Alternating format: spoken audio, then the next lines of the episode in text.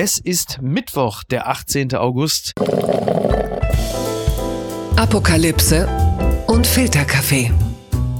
Die frisch gebrühten Schlagzeilen des Tages. Mit Mickey Beisenherz. Einen wunderschönen Mittwochmorgen und herzlich willkommen zu Apokalypse und Filterkaffee, das News Omelette. Und auch heute blicken wir ein wenig auf die Schlagzeilen und Meldungen des Tages. Was ist wichtig? Was ist von Gesprächswert? Worüber lohnt es sich zu reden? Und ich freue mich sehr, dass er wieder da ist. Er ist Kolumnist, er ist Autor, er ist Bestseller-Autor, ein arrivierter Journalist. Er ist, ach, was soll ich euch sagen? Guten Morgen, Markus Feldenkirchen. Schon guten Morgen, Mickey. Was soll ich dir auch noch groß vorstellen? Ne? Das ist auch mittlerweile schon. Bist du, bist du jetzt schon, bist du jetzt hier eigentlich schon Kultkommentator? Ist es schon soweit?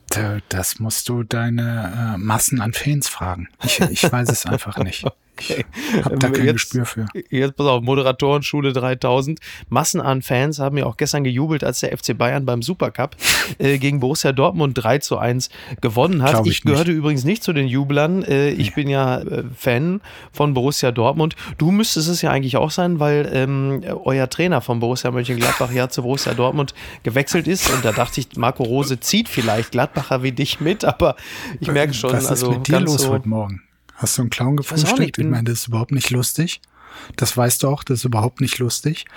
Ja, Kein Gladbach-Fan ist emotional verbunden mit Marco Rose. Also lass bitte solche schlechten Scherze. Okay, also, ähm, dann kommen wir mal ganz kurz eben zum Spiel. Da war natürlich Oli Kahn jetzt äh, auch als Sportvorstand, der sagt, ja, super, der Druck, ja, schon wieder standgehalten.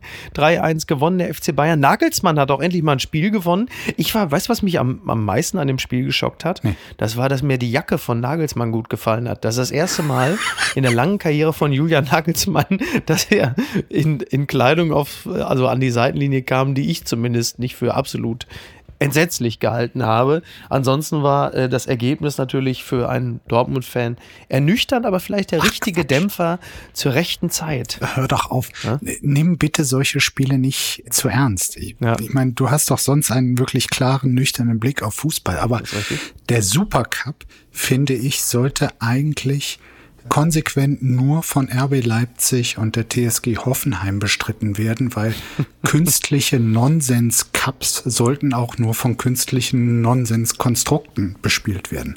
Ja, also äh, ist völlig egal, wie das äh, gestern Abend war. Ja, da hast du natürlich absolut recht. Jetzt, da äh, wir diesen Cup ja auch verloren haben, kann ich ihm auch jegliche Bedeutung also ganz elegant absprechen.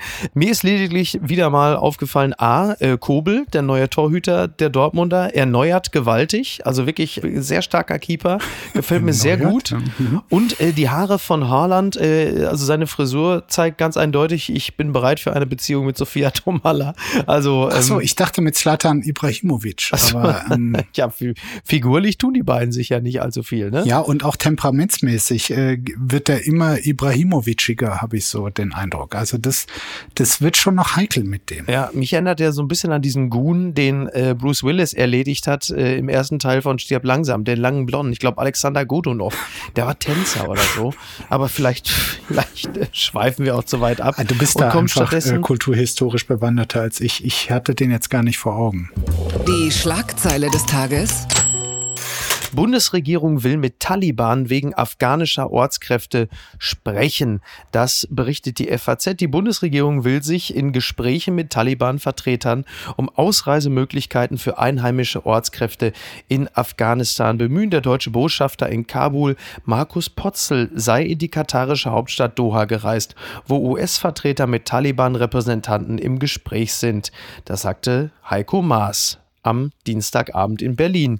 Und äh, korrigiere mich, wenn ich falsch liege, aber damit haben wir doch schon eine weitere Blamage für die Bundesregierung, dass es überhaupt so weit gekommen ist, oder? Nötig wäre es ja nicht gewesen. Total. Die Bundesregierung hätte gerne mal äh, im Vorfeld mit den Taliban reden können, wann sie denn gedenken, äh, Afghanistan und auch Kabul einzunehmen. Dann hätte man ein bisschen vorausschauender handeln können und dieses Mega-Chaos der letzten Tage wirklich verhindern können. Also es gibt glaubwürdige Warnungen aus der deutschen Botschaft in Kabul, aus den vergangenen Wochen, auch aus der vergangenen Woche, die der Zentrale in Berlin gemeldet haben, das ist hier ernst.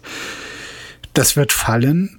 Lass uns Vorbereitungen treffen, wie wir nicht nur das Botschaftspersonal, sondern all die Hunderten oder Tausend Leute, die ähm, einen Botschaftsbetrieb, eine deutsche Präsenz in Afghanistan in den vergangenen Jahren möglich gemacht haben an Ortskräften, wie wir die auch schützen können. Es gab keine Reaktion noch am letzten Freitag standen die Mitarbeiter der mhm. Botschaft ähm, zusammen mit denen, die es auch zu schützen gab, quasi auf gepackten Koffern, haben gesagt, lass uns das heute machen. Am Freitag, am Samstag wäre das alles auch noch ohne allzu großes Chaos, ohne Kontrollen der Taliban kurz vor dem Flughafen möglich gewesen. Genau, ja. Die Entscheidung aus Berlin, das zu diesem Zeitpunkt der klüger gewesen wäre zu tun, die kam nicht. Und das sind Fragen, die sich die Bundesregierung jetzt äh, gefallen lassen muss. Und das sieht ganz schwer nach verantwortungslosem Handeln aus. Jetzt ist ja die große Frage, wieso hat die Bundesregierung, wieso hat der Außenminister so spät regiert? Äh, reagiert, ja, regiert ist auch gut, ja stimmt. Also die Regierung wird ja schon sehr gerne als die Reagierung bezeichnet, mhm. äh, da man ja eigentlich in der Regel alles immer irgendwie äh, verschläft, verpennt, aussitzt. Also da ist ja, was alle zentralen Fragen Deutschlands angeht, ja irgendwie ist ja ein Handlungsmuster erkennbar.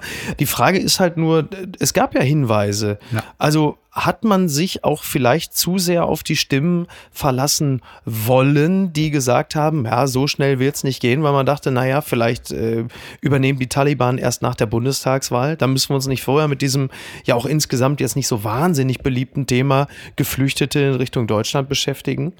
Es gab offenkundig am Freitag noch interne Nachrichten von deutschen Sicherheitsdiensten, dass vor Mitte September nicht von einem Fall Kabuls auszugehen sei. Also massiv falsche Einschätzung der Lage. Allerdings mhm dürfen wir als Journalisten uns jetzt auch nicht klüger machen im Nachhinein, als wir es waren. Äh, ich habe letzte Woche auch nichts davon gewusst, wie die Situation rund um Kabul ähm, tatsächlich aussah. Offenbar auch nicht die ach so super tollen amerikanischen Geheimdienste, weil ansonsten hätte auch der amerikanische Präsident Joe Biden offenbar äh, früher und energischer äh, reagiert. Also es gab dort ein Wissensvakuum, das ist so, das macht ähm, die Arbeit einer Bundesregierung und auch deutscher oder internationaler Geheimdienste nicht besser. Aber ähm, die werden sicherlich nach den Erfahrungen der letzten Tage in Klausur gehen und sagen, ähm, wollen wir uns auflösen oder wollen wir künftig mal profundere Arbeit machen? Jetzt ist natürlich die Frage, ähm, wäre es nicht an der Zeit auch, dass irgendjemand mal zurücktritt. Ich weiß, es wird nicht passieren, aber wäre wär mal ein gutes Zeichen. Wobei am Ende tritt ja eh keiner mehr für nichts zurück. Da ist es, da ist es wahrscheinlich auch schon fast gleich. Und demnächst ist eh Bundestagswahl. Da kann ja jeder Denkst auch. du etwa an unseren Außenminister? Ja, beispielsweise. Ne? Ja. Also ich meine, es gibt ja nicht wenige, die mittlerweile sagen, es ist der schlechteste Außenminister seit 1945. Und er ist zumindest nie besonders positiv in äh, Erscheinung getreten. Er ist zumindest der zufälligste Außenminister seit 1945. 40. Ich habe das ja mitbekommen, hautnah, wie das damals war. Eigentlich sollte Stimmt, ja Martin Schulz der Außenminister ja sein, sein genau. in dieser Legislaturperiode. Der hatte nur diesen dummen Halbsatz gemacht, dass er nie in ein Kabinett von Angela Merkel eintreten wird. Und als er dann doch da eintreten wollte, ein halbes Jahr später, haben ihm das ein paar Twitter-Genossen doch sehr um die Ohren gehauen. Das hat ihn und Olaf Scholz und Andrea Nahles damals sehr verschreckt. Äh, insofern ein Panikrückzug. Und dann wurde dieses Amt frei und dann wurde es mit dem damals ungefährlichsten Vertrauten von Olaf Scholz und Andrea Nahles besetzt. Und das war nun mal Heiko Maas, der aus dem Saarland heraus bis dato zumindest jetzt noch nicht die ganz großen außenpolitischen Schritte gewagt hat und auch nicht als außenpolitischer Visionär ähm, in Erscheinung getreten war. Und diesem Vorruf wurde er dann auch im Amt gerecht, würde ich gerne mal äh, positiv sagen. Und, ja, also als gefährlich haben ihn Putin und, und Xi Jinping beispielsweise ja auch nie wirklich wahrgenommen. Nein, und auch deren Außenminister Weißhunde nicht so. Das war halt äh, war und blieb der Heiko aus dem Saarland und kann auch jetzt schon garantieren, er wird nach der nächsten Bundestagswahl nicht mehr sein. Insofern ist auch die Frage, äh, welche Fehler hat er in der vergangenen Woche gemacht oder in den Tagen davor in der Einschätzung der Situation in Afghanistan? Nur noch so halb relevant. Er könnte jetzt zurücktreten. Vielleicht wäre es auch richtig, dass er sagt, okay, ich habe dort ähm, den Schutz von Menschen, die noch in diese Flieger hätten kommen können, die aber durch die Chaotisierung der Situation nicht da reingekommen sind. Das habe ich mit zu verantworten und dafür ähm, trage ich auch die Verantwortung. Also der Schritt, wirklich Verantwortung zu tragen, zurückzutreten, ist ja, ist ja irgendwie immer absurder geworden in dieser Bundesregierung. Aber ja. das wäre durchaus ein Anders. Andererseits wäre es dann so ein paar Wochen vor der Wahl auch nur noch gratis Mut. Mir persönlich ist es jetzt ehrlich gesagt egal. Ja. Als Zeichen dafür, okay, wenn etwas unter dem eigenen Ermessensbereich schiefgelaufen ist, gibt es immer noch die Möglichkeit, dass der Verantwortliche zurücktritt. Würde ich es allerdings doch ganz gut finden. Die Taliban, bevor wir gleich zum nächsten Thema kommen, äh, da ein ganz kurzer Blick drauf, denn äh, die Taliban äh, lassen sich ja jetzt schon zitieren. Sie hegen keinen Groll gegen irgendjemanden, sagen ja auch, die Mädchen können weiter zur Schule gehen. Also ganz viele Dinge, die sie erstmal in der Öffentlichkeit als gemäßigt ausweisen. Dem gegenüber stehen natürlich Bilder von jetzt bereits geteerten Menschen mhm. oder Taliban, die sich Mädchen aussuchen, die sie dann verschleppen, zwecks Vergewaltigung.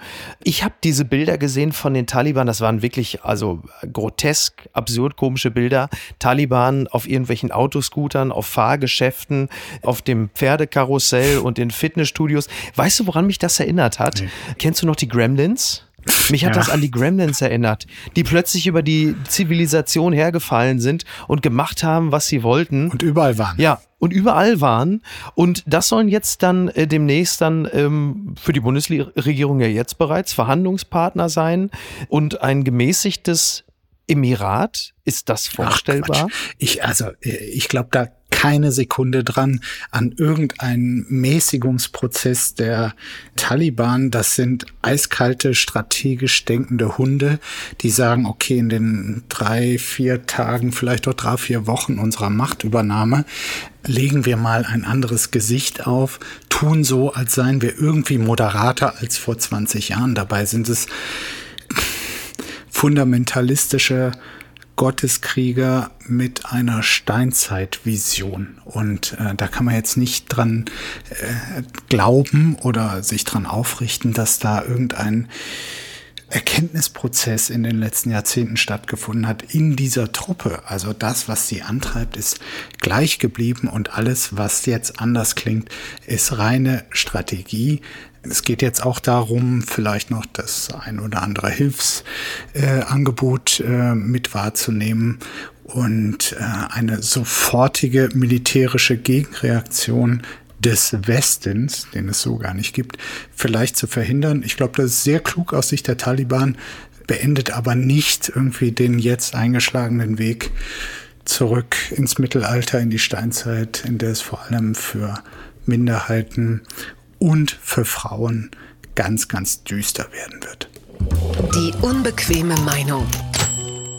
NRW-Grüne bezeichnen Laschet-Äußerung als unchristlich. Das zitiert der Kölner Stadtanzeiger. Nach der faktischen Machtübernahme der Taliban in Afghanistan haben die Grünen in NRW schnelle Aufnahmeprogramme für besonders gefährdete Menschen verlangt. Und die grüne Landesvorsitzende Mona Neubauer sagt, es ist jetzt die Zeit, konkret Aufnahmekontingente zu organisieren.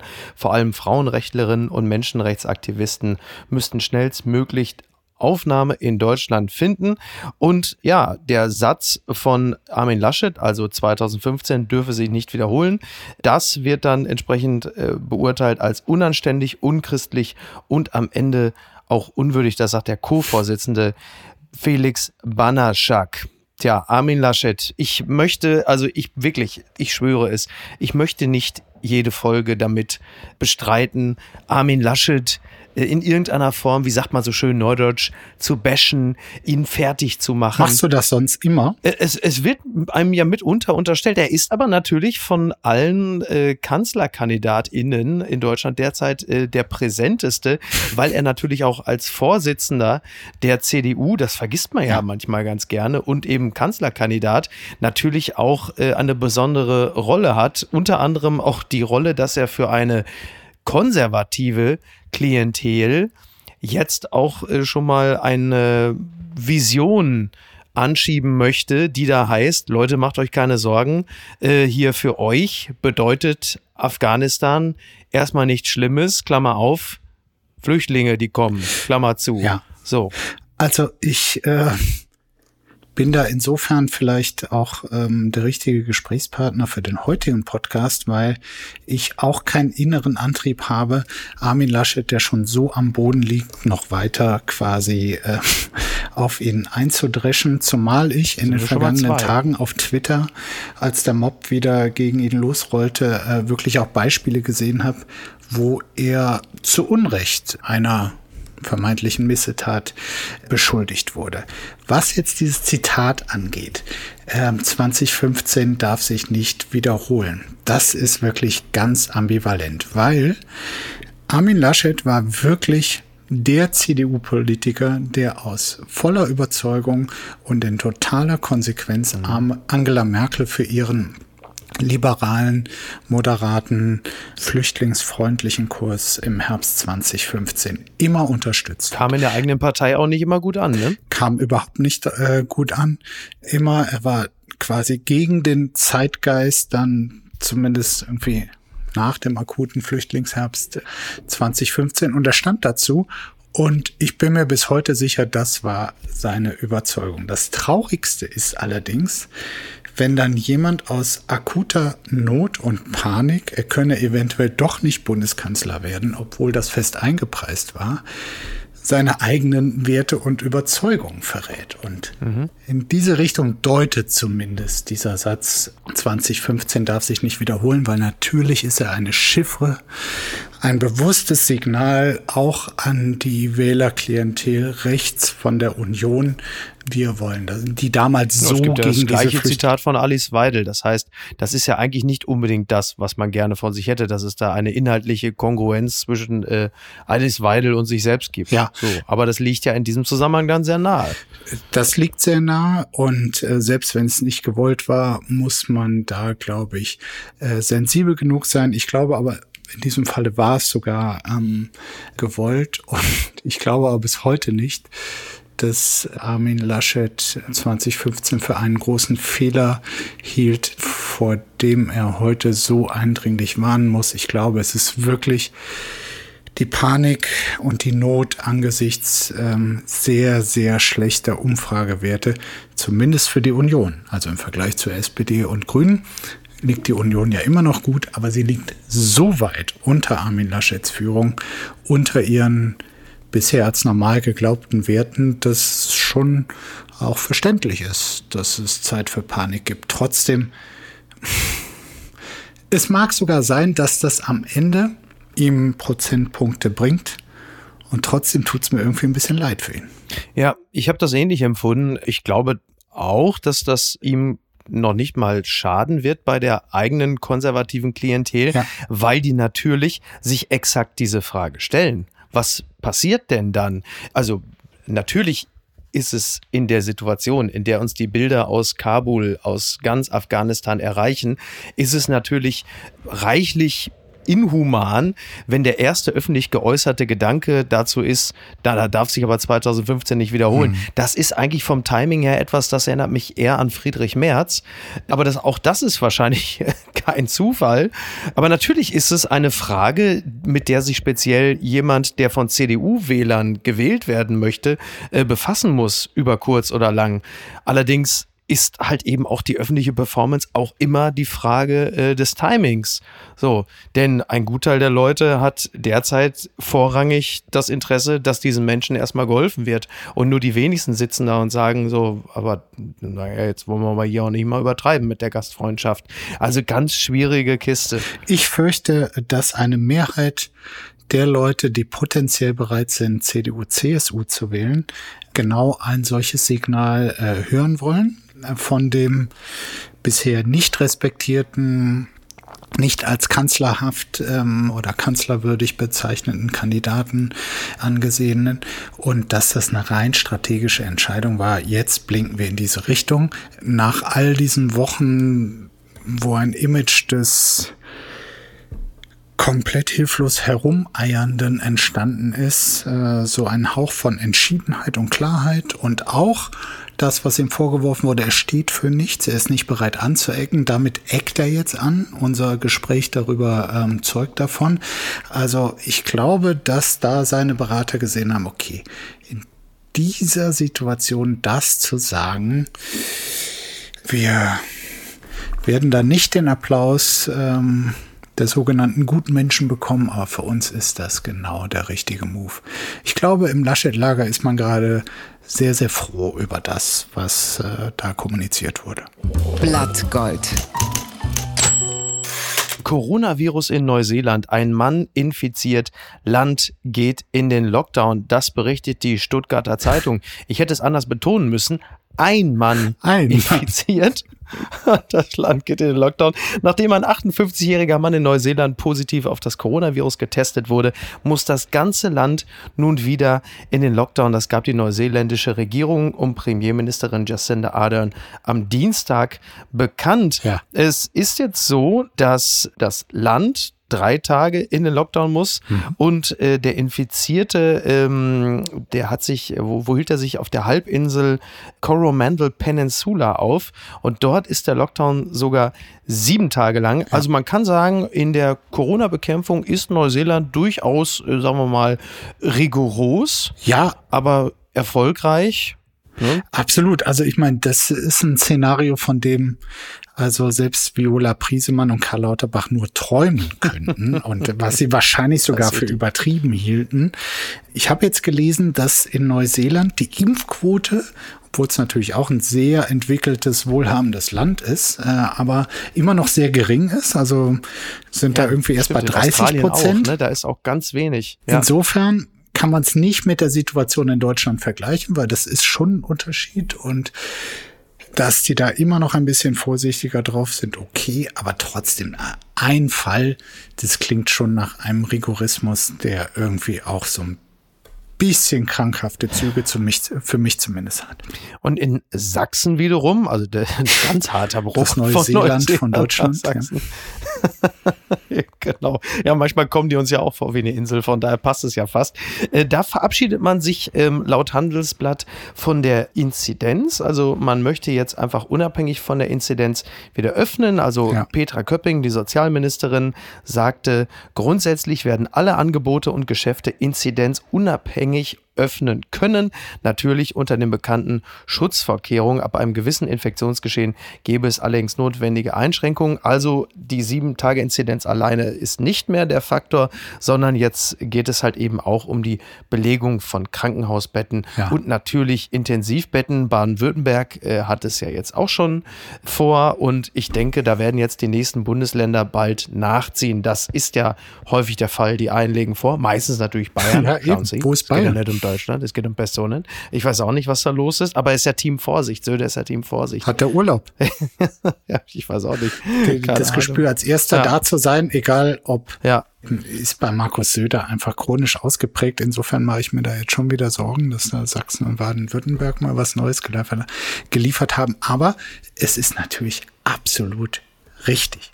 Also mit der Impfquote, die wir mittlerweile haben. Die in Sachsen übrigens nicht so hoch ist, ne? Das wollte ich nur kurz nochmal. Ich wollte ein bisschen äh, Wasser in den Wein gießen, wie man so schön sagt. Aber du hast natürlich recht.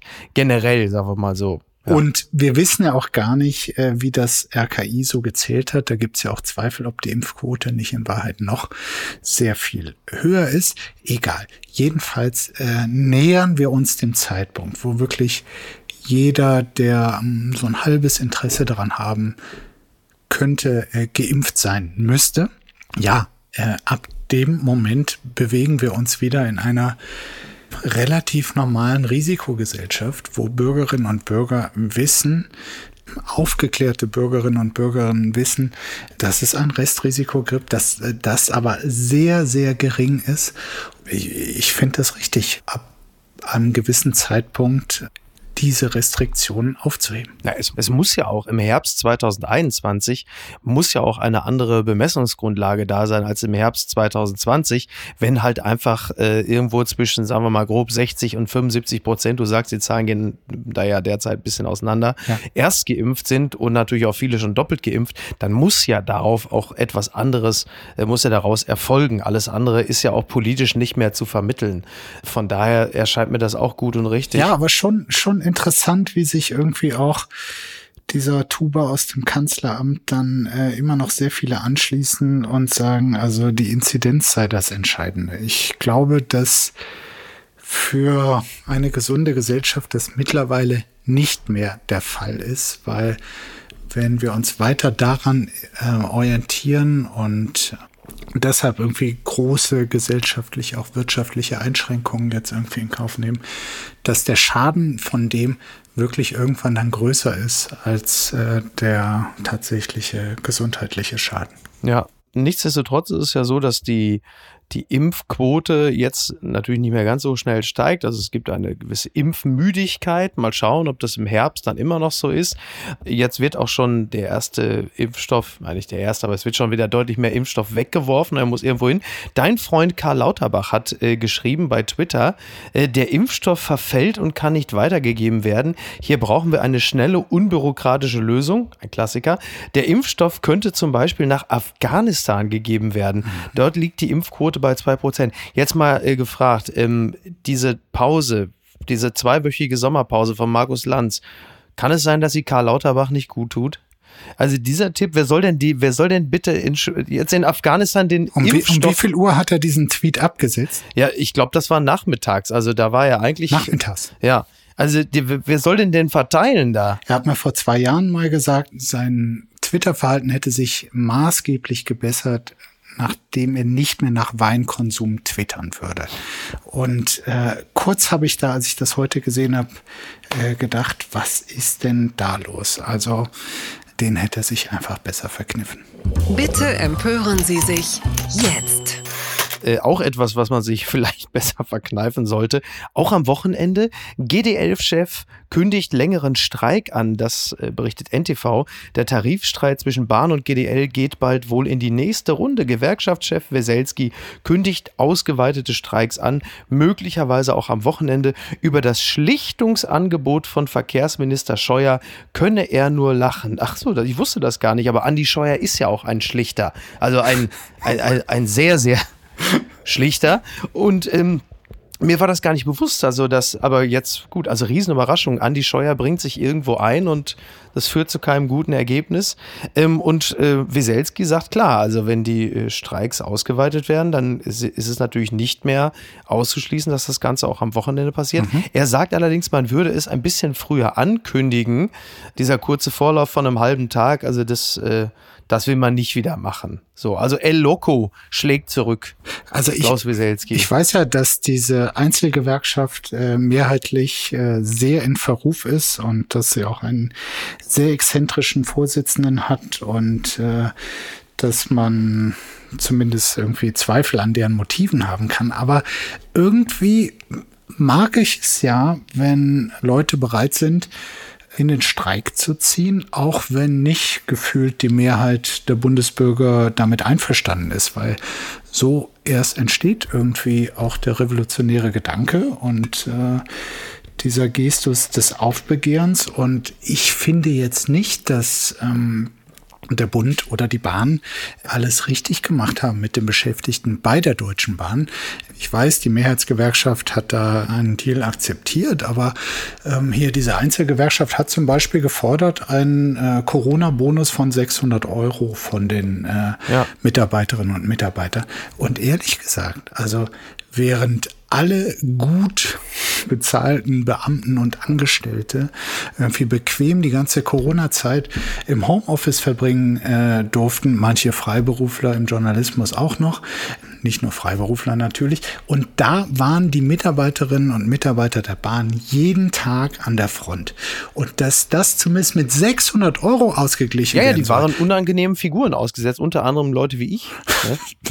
ich bin mir sicher, du hast dich da vorbildlich immer verhalten, aber du warst halt das da. Und jeder, der selbst mit Maske und gut da war, war ja immer noch ein äh, Risikofaktor. Und ja. die mussten da täglich hin, um zumindest so ein Mindestmaß an Bahnverkehr aufrechtzuerhalten. Und wie man das dann von Arbeitgeberseite nicht mit so einem Bonus von gerade mal 600 Euro belohnen, man, das finde ich dann, also ich bin da gar nicht so skeptisch wie die meisten Leute oder so kritisch skeptisch wie die meisten Leute, die sagen, oh Gott, jetzt äh, gibt's wieder Bahnchaos an einem Tag. Aber jetzt mal Vorschlag zur Güte. Ja. Also sage ich jetzt mal. Also wie wäre es denn zum Beispiel, wenn wir jetzt einfach alle Mitarbeiter der Deutschen Bahn, die ganzen Schaffner und so, wenn man die jetzt auf so einem, vielleicht auf einem Marienplatz Ja. oder so versammeln würde und wir würden dann oben auf den Balkon gehen und dann aber mal richtig ordentlich klatschen für die, dann wäre es doch eigentlich im Grunde genommen auch gut, oder? Also- dann müssten sie sich doch damit zufrieden geben. Du hast in den schlichten Versuchen zu schlichten jetzt sogar noch Andi Scheuer untertroffen. Das ist, äh, finde ich, finde ich bemerkenswert. Okay. Was ist denn da schiefgelaufen? Männersache.de, tolle Seite, habe ich auch noch nie gehabt. Wie? Männersache.de. Ich notiere mal gerade. Ich möchte, möchte dazu sagen, ist eine, ist eine Seite, die Niki Hassania, liebe Grüße, mir zugeliefert Ja, hat. Ich Grüße. kenne solche Seiten nicht. So. Polizei findet vermisstes Pferd in Schlafzimmer. Mann festgenommen. Ein Pferd stehlen und es in seinem Schlafzimmer verstecken. Ein Mann aus South Carolina hielt das für eine gute Idee. Jetzt wurde er festgenommen. Gary Chase Coble Jr. aus South Carolina wurde von der Polizei festgenommen nachdem dieser ein vermisstes Pferd in seinem Schlafzimmer entdeckte. Nachbarn hatten den Mann gemeldet, weil sie sich darüber wunderten, dass er eines Tages auf einem Ross angeritten kam. Ja, äh, gut, also die meldeten das Pferd als gestohlen. Das Ross heißt Jubilee und äh, es stand äh, nicht nur auf dem Flur, äh, sondern halt eben auch, also sag mal so, also die Frau von ihm hatte endlich mal einen Hengst im Bett, aber wahrscheinlich nicht so, wie sie es vorgestellt hat. So ein bisschen wie beim Paten, ne? Du hast den Pferdekopf im Bett, aber halt den Rest des Tieres in diesem Zusammenhang dann halt eben auch noch dran. Ähm, Ja. Tja, Es ist aber auch South Naja, also- Carolina. Da sind schon Ja. sehr spezielle Menschen unterwegs. das ist richtig. Ich war da einmal auf Recherche und habe ganz freundlich einen Mann angesprochen und der meinte einfach nur, woher ich käme. Und da habe ich gesagt, Deutschland. Dann meinte er, ich soll die Schnauze halten. Ich käme aus Nazi-Deutschland. Ja, siehst du, also, guck. Und was hast du dann daraufhin gesagt? ich habe die Schnauze gehalten und bin gegangen. Okay.